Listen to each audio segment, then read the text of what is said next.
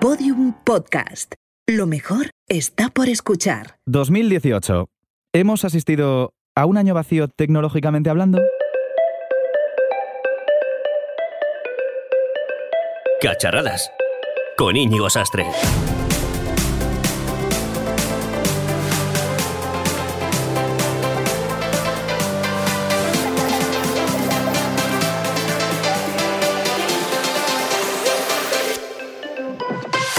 2018 ha sido el año de los altavoces inteligentes, de los escándalos de los datos en las redes sociales, de los fallos de los coches autónomos. Apple nos presentó el mismo teléfono que el año pasado, pero un poco más grande.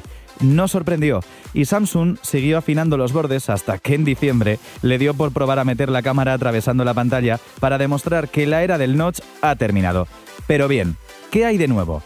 Las grandes tecnológicas nos han empaquetado asistentes de voz en altavoces con forma de caja cilíndrica a los que podemos hablar. ¡Qué paradoja! Pero nada nuevo en el horizonte. Y sí, empieza 2019 con la esperanza de que esto cambie. Mira que Amazon anunciaba el 28 de diciembre, sin dar cifras oficiales aún, que había batido un récord de ventas de sus dispositivos y suscripciones de pago durante este periodo navideño, con millones de transacciones más que la pasada temporada. Pero los consumidores seguimos notando un parón, que no nos dan nada nuevo las tecnológicas y que cambiar de móvil cada año, pues ya no nos seduce tanto. Más o menos como nos ocurrió hace 6 o 7 años con los ordenadores que habían llegado a su límite. Y no somos los únicos. Recién arrancado 2019 nos despertábamos con una noticia. Apple sufría el mayor batacazo en bolsa de su historia reciente la era post-iPod. Y no nos sorprendía ver que a los pocos días su gran rival Samsung tenía exactamente el mismo problema. Batacazo en bolsa y las expectativas un poco decreciditas para este año. Nos hemos parado en el mundo de la tecnología. La competencia con las marcas emergentes es un escollo insalvable para los dos grandes del sector. Se lo hemos preguntado al economista y socio de AFI Inversiones Financieras, David Cano. ¿Qué tal? Hola, ¿qué tal? David, ¿qué es lo que ha ocurrido en bolsa con Apple? Que después de muchos años revalorizándose, hemos empezado a constatar que la capacidad de sorpresa por parte de Apple y en general de las tecnológicas ya no es la misma que la que teníamos hace dos o tres años. Y que incluso algunas compañías del sector, tal vez más vinculadas con las redes sociales, incluso están fallando. Y que las autoridades están empezando a, intervenir, a, a estar preocupadas por el tamaño demasiado grande de algunas compañías. Y si fuera poco, a esa guerra tecnológica entre Estados Unidos y, China y los aranceles. En definitiva, condicionan o nos han planteado a los inversores si los precios alcanzados por algunas compañías tal vez hayan podido ser excesivos. ¿Se podría decir que, esto puede ser el final de, una burbuja en torno a la tecnología, David? Yo no diría burbuja, porque los niveles no son de sobrevaloración como sí había en el año 2000 o 2001, pero sí un primer desencanto de que el ritmo de sorpresa y de crecimiento y de innovación va a frenar.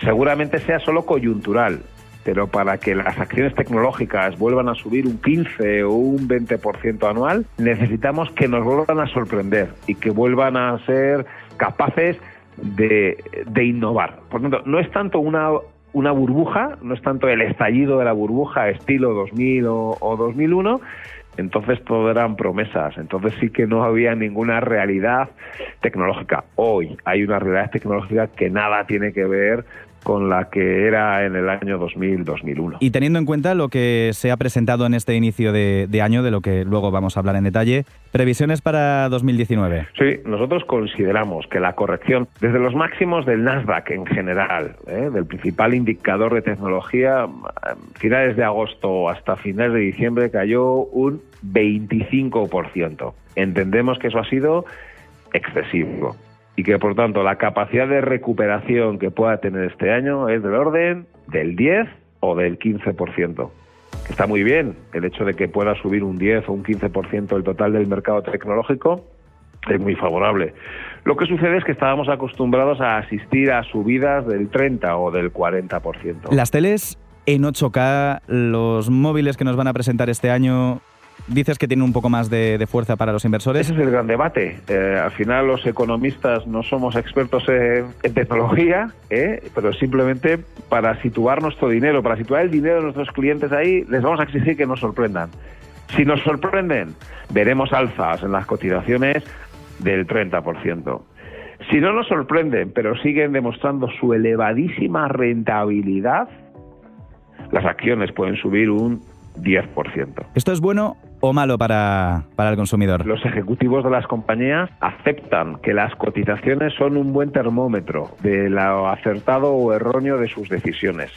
Y cuando las cotizaciones caen, llevan a muchas compañías a darse cuenta de que algo no están haciendo bien y que tienen que cambiar su estrategia, bien sea de precio, bien sea de innovación, bien sea de, de marketing. Y en este sentido, lo que ha pasado en los últimos tres o cuatro meses sí es un toque de atención para, uno, para un sector en donde los directivos, bueno, pues estaban más acostumbrados, ¿verdad?, que el mercado valorase siempre de forma positiva sus, sus decisiones. Pues mm, yo creo que nos queda más, más claro. Muchísimas gracias, David. Vale, pues nada, gracias a vosotros, ¿eh? Hasta otra. Este 2019, lo estamos comprobando, se vislumbra menos apasionante de lo que muchos desearíamos. Pero sea como sea, solo podemos decir tecnológicamente hablando, feliz 2017. Porque estamos exactamente igual y necesitamos arrancar tres años de golpe para llegar a 2020 como lo imaginaban las películas. Y hoy toca primer capítulo del año y para eso necesito a Roxy y a David, que llegan tarde, pero por suerte, para algo inventaron hace dos siglos el teléfono. David. Yes. David. Hola Íñigo, no te escucho muy bien, es que todavía sigo en Las Vegas. ¿Cómo que en Las Vegas? Sí, claro, con la cobertura del CES, que no paro de probar cacharros de todo tipo, que si coches autónomos, televisores en 8K, videoconsolas, ya sabes. ¡Yuhu! Ya, claro, trabajando, dice el tío. Que sí, Menos mal. hombre. Venga, no te enfades, anda, que es que es una máquina tragaperras inteligente que te dice cuándo tienes que dejar de jugar. Para ello te mide el peso de la cartera y reconoce cuándo te estás quedando sin un solo dólar. Bueno, bueno, si, si es así y, y solamente la estás probando, ¿vale? Y no estás jugándote todo nuestro dinero para hacer el podcast, me parece bien. Por cierto, eh, David, ¿sabes dónde está Roxy? Pues me dijo que también se iba a un casino a probar suerte, pero es que yo aquí por Las Vegas no, no me la he encontrado, no sé, no sé dónde estará. Voy a llamarla. Roxy, ¿qué tal? ¿Qué pasa, churri? Hola, hola, Roxy, ¿dónde estás? David me ha dicho que estás en un casino. ¿También estás en el CES No, con él? estoy. Bueno, sí, estoy en un casino, pero en el de Torrelodones, no en el del CES. Estoy aquí, dale que te pego al bingo a ver si me saco unas perrillas, pero que va, nada de nada. ¿Por qué nunca tocan mis números? ¿Qué hay detrás de estas bolitas de apariencia amigable? Hoy en equipo de investigación analizamos la mala suerte de Roxy en el casino. Vale, va, Roxy. Eh, espérame, porfa, un ratito ahí en la puerta y no tengas que empeñar la mesa de mezclas y los micros, que hoy me veo sin grabar cacharradas. ¿Vale? Estoy en media hora. Vale, pero me queda un euro en la cartera, así que dale, dale. que ayer el portero me echó del casino del Torrelodones. Qué pena tan grande. Cacharradas. Consumer Electronics Show, más conocido como CES, es una de las ferias tecnológicas más importantes del mundo, que se celebra en una ciudad enorme del estado de Nevada, en Las Vegas. Es prima hermana de otras como el Mobile World Congress de Barcelona o el IFA de Berlín. Algunos añoramos aquella época en la que el Simo de Madrid aún funcionaba y tenía tirón. Y allí en el CES ha estado esta última semana, en Las Vegas, trabajando eh, David Justo, como si no hubiera mañana, ¿verdad David? Es más, durante mi viaje hasta allí no hubo mañana porque salí de noche y llegué de noche. Saliste de noche, gracias por la información. No, no, salí de desde el avión hasta Las Vegas. Y eso que gracias al cambio horario y de marcharme hasta la otra punta del planeta, pues como que perdí la noción del tiempo. Dos días de tu vida. Sí, sí, básicamente. Y digo yo, ¿por qué decimos hasta la otra punta del planeta si la Tierra es redonda? ¿Vivimos acaso en un mundo plano y todavía no lo sabemos? No se enteran que la tierra bola ya no está de moda, ahora es plana. Siempre puedes irte de crucero con los miembros de la Conferencia Internacional de la Tierra Plana. Dicen que van a recorrer el mundo hasta llegar a los confines de la Tierra. Madre mía, qué miedito, pero si hay bingo igual, pues me apunto. Bueno, vamos a cambiar de tema. ¿Qué has visto en Las Vegas, David? He visto cosas que vosotros no creeríais. He visto un cojín que soñaba con ser un gato, una maleta inteligente que te siga a cualquier lado e incluso un anillo que convierte tu dedo en un teléfono móvil. ¡Wow! Madre mía, qué guay, yo quiero uno de esos anillos. Se acabó eso de perder el móvil o romper tu pantalla. Todo esto que nos cuentas es muy rollo inspector gadget, ¿no? El CES de Las Vegas es uno de esos eventos en los que te puedes encontrar lo mejor del sector tecnológico y los gadgets más curiosos del mercado. Un evento al que también van grandes marcas como Sony, Samsung o LG. Las tres tecnológicas se cogieron el pasado lunes para hacer acto de presencia en el CES. La más madrugadora, LG, sorprendió a todos los asistentes con la primera televisión OLED enrollable. Un televisor de 65 pulgadas que estaba montado sobre una caja rectangular que aparece y desaparece del salón como por arte de magia, así, delante de tu cara. Es decir, como un proyector más o menos, ¿no? Eso es, Pero que realmente lo que, lo que está sacando es, es- es una tele. Yo lo he visto y es, es bastante alucinante. En persona seguro que mucho más, ¿no? Sí, sí, la verdad es que sorprende ver cómo desaparece por completo y te rediseña el salón, que es lo que pretende LG con, este, con esta innovación. Pero LG no fue la única empresa que llegaba al CES con nuevos televisores. Muy bien, Íñigo, se nota que has estado atento al CES. Qué pena que no vinieras. Pues sí, efectivamente, Samsung y Sony también llegaron a Las Vegas con sus nuevas pantallas. Eh, la primera de ellas estrenó varios modelos, entre los que destaca una televisión modular de 219 pulgadas, que ya sabes, nosotros aquí con teles de 30 y ellos con 219. Y luego una segunda pantalla con 98 pulgadas y calidad 8K. 8K, que es el doble que, que 4K, que viene a ser 8 veces HD y, y- y 4 veces... Bueno, Dios ya está. mío, Dios Me he perdido con tantos números. Y la mitad de los 16K que veremos el año que viene seguramente, como esto siga así. Sí, el, el día que hagan contenidos para 16K, eh, yo que pensaba que mi fibra iba, iba bien con el HD de Netflix y, y voy a necesitar eh, dos fibras en casa. Bien. Y mientras tanto, pues Sony también daba el salto al 8K con un televisor de hasta 77 pulgadas. Y también presentaba una nueva tecnología de sonido en 360 grados que aspira a convertirse en la referente de cara a los próximos años. Y para ello contaron con el cantante Pharrell Williams, que estuvo así como maestro de ceremonias y se encargó de dar a conocer las novedades de este nuevo sistema de sonido que la verdad es sorprendente. Es decir, que este año 2019 y, y viendo el CES, eh, está esto completamente protagonizado por las televisiones, ¿no? Hemos visto teles, teles y, y más teles. Principalmente sí. Eh, también se habló mucho sobre la llegada del 5G, que sí, ya sabes que se habla sobre esto, pero que luego hasta en España no llegará hasta dentro de 3 o 4 años. Y se mostró el primer móvil plegable del mundo. Después de presentarlo el pasado mes de octubre, la firma china Royole llegaba al CES con FlexPi. Mientras que empresas como Samsung, LG y Xiaomi continúan trabajando en sus propios dispositivos plegables, Royole mostraba el que ya es considerado el primero de estas características. Un teléfono móvil con muchos aspectos por pulir, porque estuve probándolo y todavía veo que le falta mucho como para, como para ser una, un referente, Un pepino. pero, pero sirve como precedente para una tendencia que podremos ver en algunos dispositivos a lo largo de 2019. Sin ir más lejos, el próximo 20 de febrero Samsung presenta nuevos teléfonos móviles y no digo más. ¿Tú crees, David, después de ver estos dispositivos plegables, que esto va a ser como la época pre-smartphone en la que, oye, lo que molaba era tener un teléfono pequeñito, de estos con forma de concha, que, que los, los plegabas, tenían el teclado? Yo de momento no le veo mucho sentido a las pantallas plegables. Es todo marketing, es como la- las cuatro cámaras de, de un teléfono que hemos probado, por cierto, y, y que ya, ya hablaremos. De momento no lo veo. Ahora, viendo la experiencia de Royole, luego tendremos que ver cuando vengan Samsung, LG y Xiaomi, a ver si las suyas merecen la pena y... Y las probaremos. Y las probamos. Va- Vamos a ver si, si nos dejan probar todos estos dispositivos, todos estos gadgets.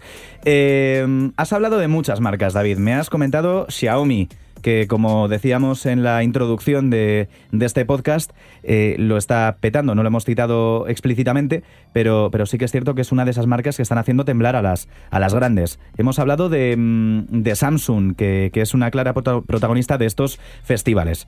Pero eh, también se ha dejado ver una marca que nunca aparece en estos eventos. Y es. Tachan, tachan.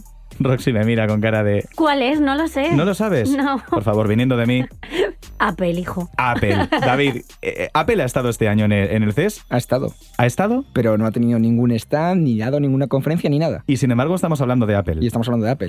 ¿Pero por qué? Pues porque ha presentado, porque tú ya sabes que ellos pues van en su- están ahí en su sede de Cupertino, presentan sus productos en sus clásicas keynotes y Vamos, que hacen sus propias presentaciones porque Eso no quieren es. estar con, con toda la con toda la people, ¿no? pero sin embargo en esta ocasión eh, han llegado al CES eh, a través de un anuncio. A través de un anuncio. Un anuncio gigante ahí, al lado del centro de convenciones de Las Vegas, un anuncio gigante que ocupaba todo un edificio. Y es un anuncio en el que se podía leer, lo que pasa en tu iPhone se queda en tu iPhone. Ya no se puede crecer mucho más, así que hay que empezar a, a tocar otros puntos que, que la gente pide. Claro, Eh, porque el, producto el gratuito eh, está, está ahí, es decir, es Claro. Android como sistema operativo. Eh, nos encontramos con un montón de aplicaciones que son gratuitas. Y al final, el producto, Roxy, somos nosotros. Es una pena, pero vamos, se nos saca partido súper fácil a nosotros. Cacharradas. Un podcast que funciona mejor que las impresoras en Windows 98.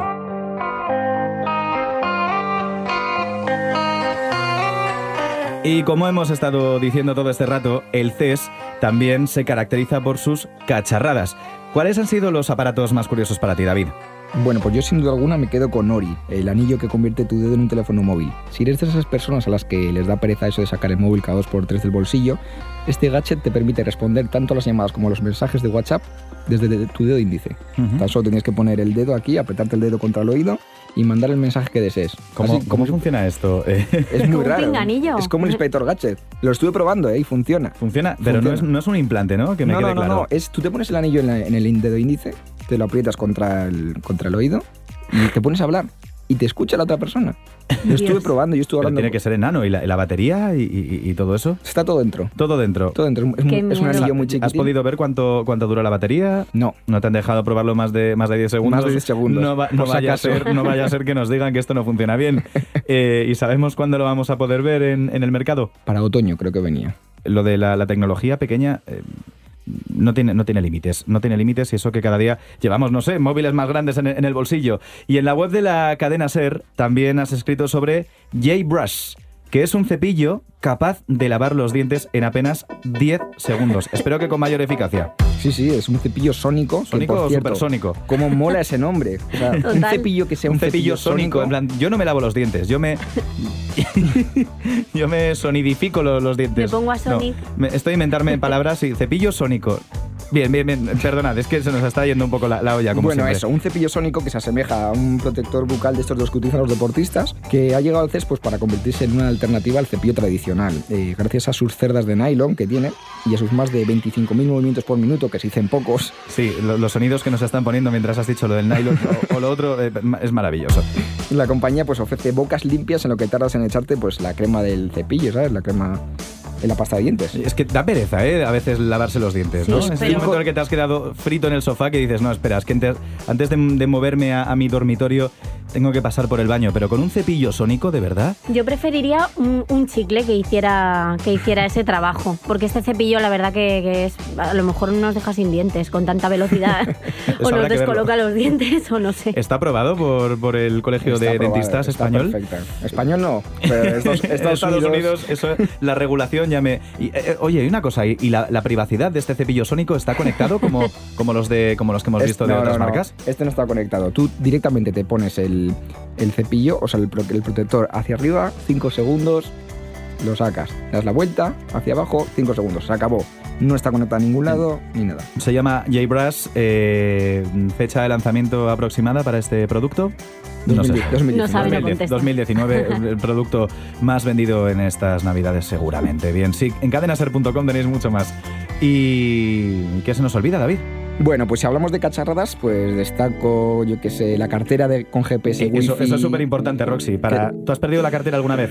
La he perdido varias veces. Yo normalmente no sé dónde la he dejado, que, que es más o menos como perderla. pero- Pues con esta cartera se acabó eso de perder tu, tu cartera. La teletienda de cacharradas. ¿Y qué más tiene esta cartera GPS? Porque, porque ya me puedo imaginar cualquier cosa. Que me diga cuánto dinero tengo en efectivo, por ejemplo. Mm, no. ¿Cuánto llevo? ¿Para qué Eso, tengo? no, pero Es te- como la nevera, ¿no? Es, es decir, como la nevera que, te, que antes te decía cuántos productos eh, tenías que comprar y te hacía la lista de la compra. Pues me tiene que decir cuándo tengo que ir al cajero. No, pero por lo menos puedes cargar tu teléfono móvil, que eso está muy bien. Eh, eso es importante. Bueno, también he visto pues eh, la primera alianza entre vehículos autónomos y perros robóticos para, ¿Qué? para hacer... Sí, para Per- recar- perdona, perdona que te interrumpa otra vez, O sea, David. ¿Perros? ¿perdona? Sí, sí, sí. ¿Perros O sea, robóticos? La compañía Continental, la de los neumáticos, mostró un, un- lo que es un coche, un vehículo autónomo, una furgoneta, y metió perros robóticos ahí dentro. Y dice, pues mira, en el futuro, en el futuro los perros robóticos bajarán de la- del vehículo autónomo y te entregará tu paquete de Amazon en la puerta de tu casa. El miedo es real. Ver a un perro Es muy Black- robótico. Black Un Mirror. perro robótico no deja de ser lo- lo- uno de estos drones de tierra de los que hablábamos hace años cuando, cuando nos referíamos al reparto, ¿eh? Pero yo no sé qué me da más miedo. Si, si los drones de Amazon que me caigan y me dejen el paquete con un, El como con un globo. me- me- esto me lo estoy inventando, ¿no? Lo, de- lo El del globo. perro. Eh, y, y- y- y ya, bueno, David, eh, sorpréndeme más, porfa. Un ajedrez mágico en el que las piezas se mueven como por arte de magia. Bueno, Un ajedrez mágico, Harry. ¡Qué fuerte! Vaya, es mi día a día. Eso- En Hogwarts. Eso no me sorprende tanto, eso lo hemos visto en las películas, viene a ser uno de esos inventos de hace 20 años, ¿eh? cuando nos decían que los juegos iban a ser robóticos, pero no que iban a estar en pantallas o de, o de realidad eh, virtual. Y uno más, que es también uno de los que más ha fascinado al público, que es eh, una máquina, o sea, la Nespresso de las cervezas. LG trajo una máquina que tú metes las cápsulas de cerveza, las metes ahí y te hace la cerveza. Madre mía, eso triunfa, ¿eh? Sí, Cuando llegue a España, triunfa. El LG Home Brew. Me Vamos parece, me parece, eh, de verdad, eh, es mi regalo perfecto. Mi Lo cumpleaños es dentro de dos meses. Queridos míos, por favor, me tenéis que regalar ese aparato. Eh, a pesar de que, mm, bueno, pues, pues a ver, ¿la- ¿la, has probado, David? No, no, porque no bebo. David, te hemos mandado a ti a Las Vegas para, para esto. En Sí, fin, tenías sí, que haber probado la cerveza que hacía, porque es que ahora tu review es inexacta e imprecisa. Como todo lo que hago. Nos podías haber traído unas cápsulas y las metíamos en el Nespresso a ver qué pasaba. Que explota y se convierte en chocapic. Bueno, entonces me quedo. eh, de todos los que llevamos, eh, sinceramente, a mí la cartera Wi-Fi me, me parece una cosa bastante práctica. Totalmente. Es importante y, y necesario para, para gente despistada como yo. ¿Cómo se llamaba esto, David? Volterman. Volterman, esto me lo, me lo pido yo para, para este año, ¿vale? Y para mi cumpleaños, eh, la, la- la máquina esta La, que, que la hace... Nespresso de la cerveza. Exacto. Yo también. Yo, yo cojo todo. Lo que, de conejillo de lo que me deis. Pues yo he estado siguiendo a través de las redes sociales la polémica en torno al dildo, que fue premiado por la organización. Y después descalificado por ser inmoral. Fue un visto y no visto. Ves el dildo y ya no lo ves. La verdad, para verlo, el dildo hermoso. Pero, pero al final, ¿qué pasó con todo esto? Porque yo he seguido un poquito la polémica, sí que es cierto que no he tenido mucho tiempo. Pues mira, el pasado mes de octubre, eh, los organizadores del Consumer Electronic Show, creo que es el, El CES de toda la vida, el CES de ¿no? toda Para la vida, no sabemos pues le, le entregaron el premio honorífico del certamen en la categoría de robótica y drones al masajeador Osé. Se llama Osé. José te que no. José, José no, Osé, que es un dildo, el primero en su categoría, de su categoría que no requiere un control manual para manejarlo, o sea, que simula la textura de, de diferentes partes del cuerpo, pues como los labios, la lengua dedos, o los la dedos. lengua. Es un, Uf. es un dildo mar- maravilloso. Increíble este dildo, Menos mal que Google no, no, escucha, no, no escucha los podcasts enteros, ¿vale? menos mal. Para dejar de aparecer en búsquedas y que nos cataloguen por lo que no somos. Roxy, que no me quiero distraer. ¿Por qué lo descalificaron? Pues mira, eh, primero la organización dijo que no cumplía las reglas oficiales para formar parte de la categoría de robótica. Oh. Y sin embargo, luego el dispositivo dispone de, de microbots diseñados para estimular las zonas erógenas de la vagina, o sea que cumple con lo establecido para presentarse a este tipo de certámenes, vamos. No les daba la gana y ya está. Pues no, lo calificaron de, de, de obsceno. O sea, la fundadora de la empresa, Laura Haddock, pues contactó con la organización para conocer el motivo real de la descalificación y ahí fue cuando descubrió que habían eliminado este proyecto, pues eso, pues por considerarlo inmoral. Hmm, entiendo. Eh, una cosa, pero en estos eventos ya hemos podido ver otros proyectos tecnológicos relacionados con el campo sexual. Así que se me vengan a la cabeza, eh, me encuentro dos que han estado en Las Vegas. El Naughty America, la experiencia de realidad virtual que introduce al usuario en un club de striptease. Y los distintos stands sobre androides y robots virtuales femeninos, Roxy. Mm, fatal me parece. Así que, bueno, por lo tanto, Haddock denunciaba que habían echado atrás su proyecto por ser un juguete sexual femenino. O sea, una denuncia que se trasladó luego a las redes sociales, ahí ya se formó jaleo, pues miles de personas volvieron a hacer hincapié en los prejuicios pues, de género, de la misoginia y dobles estándares que se dan en la industria de los eh, productos sexuales, vamos. El dildo prohibido. El dildo.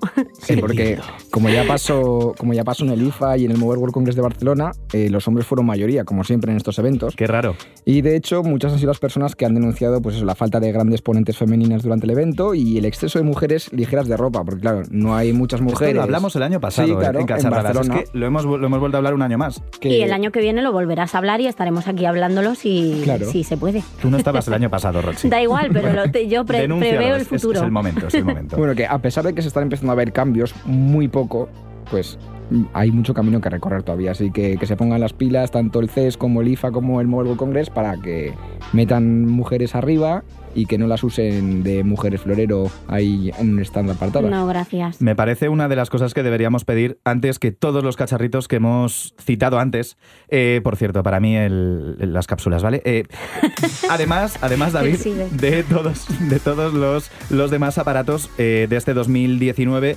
que tal y como hablábamos antes con tu tocayo David, eh, tienen que ser los que hagan que la industria no se pare, al menos no en, todos los mercados financieros de, de los que ya entendemos un poquito menos. Y, y hay que decir, 2019, 8K, teles de super ultra ultra alta definición era 4K. ¿Qué nombre le han dado a esto, David? No sé, vamos a llamarle. Nosotros le ponemos super ultra. Super ultra alta Super definición. califragilística definición. Y al 12K eh, ya se lo dejamos a Roxy. Sí. Eso, eso ya tal. También hablaremos del 5G, que es la quinta generación de la telefonía móvil, no 5 gigas, como escuchábamos un día, no son 5 gigas. Eh, y también de los primeros móviles flexibles del mercado, que sí que es cierto que teníamos los plegables hace 15 años, ahora llegan los flexibles. Que esto nos ha dejado también eh, una subespecie, que son las pantallas plegables. Así que todo esto tiene buena pinta. La utilidad práctica, yo todavía la tengo un poquito menos claro. Así que viajemos al pasado, concretamente al siglo XX, cuando conoceríamos por primera vez qué era un televisor. Para ello contamos, como siempre, con Andoni Garrido y su sección Imperios y Cacharrazos, desde su canal de YouTube. Pero eso es otra historia.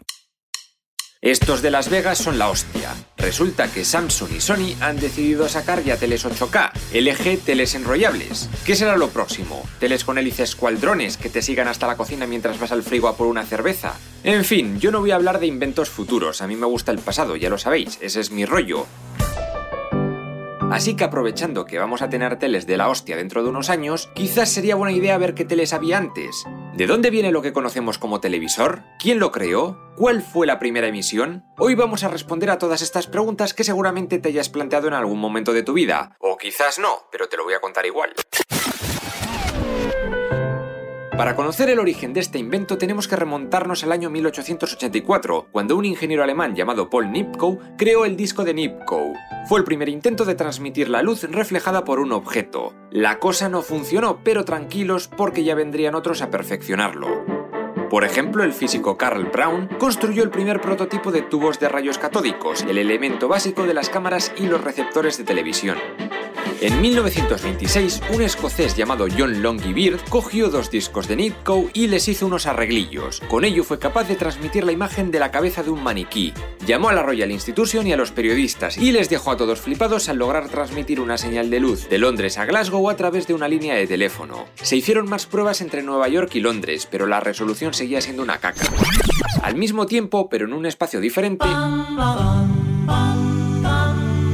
físico de Estados Unidos de origen ruso, Vladimir Sorokin, lograba crear un tubo llamado iconoscopio, el primer dispositivo para la grabación electrónica de imágenes, el precursor de la cámara actual. Tras él llegó un ingeniero de radio llamado Philo Taylor Farnsworth. El tío, con solo 21 años, logró descomponer una imagen de 60 líneas de luz, transmitirla como electrones y recomponerla en una pantalla. Aquí nació la televisión electrónica. En blanco y negro, sí, pero molaba. Ya la pantalla se podía ver sin quedarte ciego, era más grande y tenía mucha más resolución. Para los años 30 ya se emitían transmisiones regulares de televisión electrónica en Francia, Reino Unido y Estados Unidos, pero era un chisme caro, enorme, feo y con mucho que mejorar. Poca gente tenía un televisor en esa época y había salas en plan cine pero con una cabeza humana contando movidas. Era todo muy limitado y el desarrollo de mejoras quedó algo paralizado durante media década por la Segunda Guerra Mundial. Que por cierto, la Olimpiada de 1936 en la Alemania nazi fue el primer evento deportivo retransmitido por televisión. Tras la guerra en 1948 salieron a la venta los primeros televisores populares y gracias a ello la televisión se generalizó. Todo el mundo pasó a tener una caja tonta en su casa. Seguían siendo en blanco y negro, aunque ya se hacían experimentos para retransmitir las imágenes en color, como los realizados por el mexicano Guillermo González Camarena en los años 40, pero era más complicado y hasta los 70 no llegaría para quedarse. 1960 pasó a la historia de la televisión por el debate entre Richard Nixon y John Fitzgerald Kennedy, el primero retransmitido por la tele, y gracias a ella Kennedy ganó las elecciones. A finales de los 60 tuvimos la primera retransmisión vía satélite. Fue un evento con artistas de 20 países diferentes, que fue seguido por casi 400 millones de personas. Representando a España estaba, por ejemplo, Pablo Picasso. Y como no, en 1969 tuvo lugar la retransmisión del alunizaje en la Luna de Neil Armstrong, unas imágenes que sin duda quedarían para la posteridad.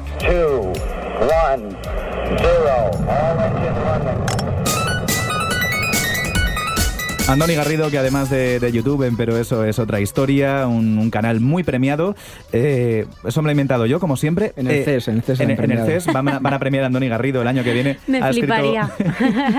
ha escrito un libro que se llama Imperios y Espadazos. Y ahora que ya sabemos un poco más sobre lo que nos deparará este 2019 en el ámbito tecnológico, ya nos podemos marchar, David. ¿Qué te parece? Si nos volvemos al, al casino de Torrelodones, Roxy. Mm, Venga, va. Si es que yo aprendí unos truquitos ahí jugando en Las Vegas que seguro que arrasamos en el Blackjack. ¿Y tú, Roxy, que te vienes? Pues no, estoy cansada de perder en el bingo. Real, ¿eh? Cinco cartones el otro día. Y voy a pasarme todo el día haciendo cupcakes de fresa y muffins con los colores del arco iris. Que no que es broma. ¡Vámonos! Cacharradas. Todos los episodios y contenidos adicionales en podiumpodcast.com y en nuestra aplicación para dispositivos iOS y Android. No juguéis, que está muy feo. Gobierno de España. ¡Hala!